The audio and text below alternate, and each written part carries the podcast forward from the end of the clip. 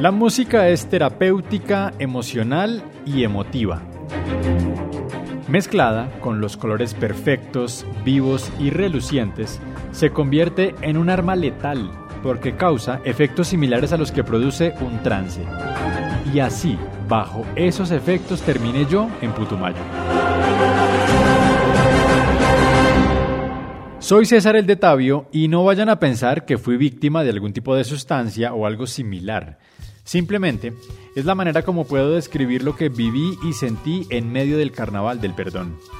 Aquí todo se mezcla y genera las consecuencias más inesperadas, porque después de asistir por primera vez, el cuerpo empieza a manifestar su deseo de regresar y de volverse a sentir inmerso en el ambiente que solo este evento causa. En cualquiera de los cuatro municipios del Alto Putumayo en los que se vive el gran día, los sentidos reciben una descarga múltiple de sensaciones y sentimientos, en especial dos, la vista y el oído.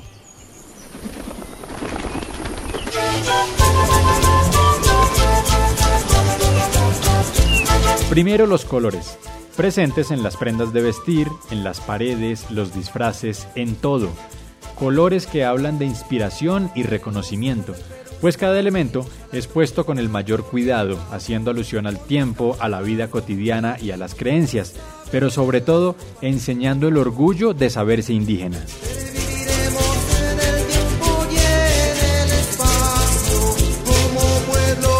Atrás están quedando las imágenes que nos llenaron de estereotipos de hombres y mujeres con plumas y colmillos de animales. Si las hay, han sido obtenidos de animales muertos o que las perdieron naturalmente. Por encima de esto están los tejidos y bordados, enseñados por generaciones como parte del aprendizaje sobre la vida y como una manera de transmitir el conocimiento.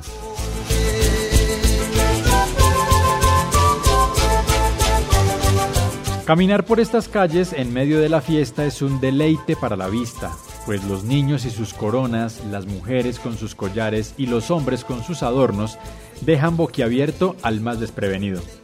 Brillan a lo lejos y encantan en la cercanía. Y es que no solo se trata de colores, hay armonía en los mismos, fondos pensados para contrastar y una gama inmensa de posibilidades al combinar.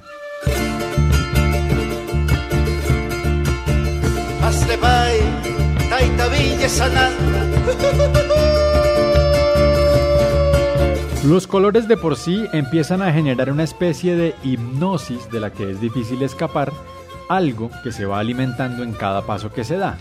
Pero, como si fuera poco, aparece la música, pero no de un momento a otro. Aparece en este relato porque en la celebración ha estado presente siempre.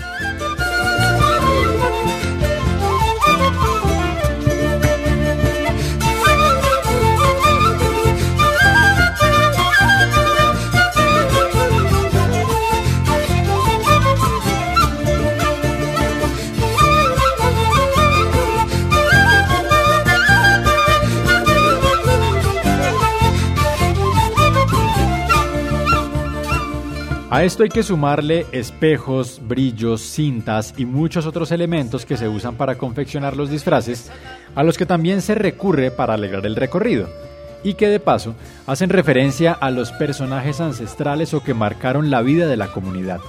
El carnaval de paso sirve para recordarlos y rendirles homenaje. Al tiempo que me voy maravillando con los colores y las texturas de la ropa, el golpe de un tambor y el canto de los jóvenes poco a poco me va llevando al trance del que hablé inicialmente. ¿Será intencional?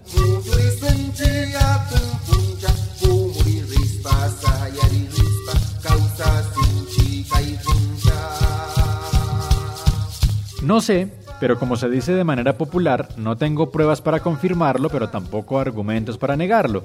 Y es que por lo menos durante mi estadía las palabras que se pronunciaban eran muy similares entre sí que aunque no puedo recordarlas con exactitud en este momento, lo que sí me hacen recordar es el gran poder que tienen, pues creo que ninguno de los miembros de mi equipo de trabajo escapó del encanto que producen.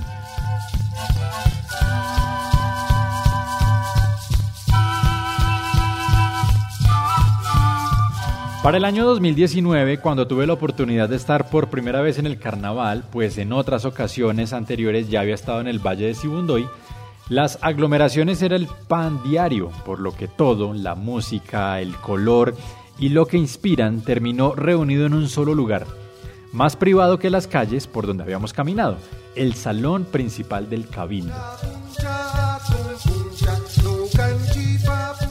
Sin distingo de edad, posición social dentro de la jerarquía indígena, todos, absolutamente todos al unísono, parecíamos entonar la misma canción, o por lo menos así era en mi cabeza, pues yo solamente llevaba el ritmo ya que eran muy pocas las palabras que lograba repetir.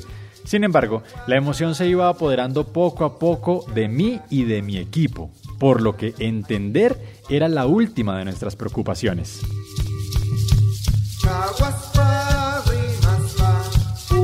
Cantamos, bailamos, reímos y tomamos chicha con personas que nunca habíamos visto en nuestras vidas, pero que nos trataron como iguales, porque aquí lo más valioso es celebrar el perdón y la amistad que nace después de este acto de reconciliación.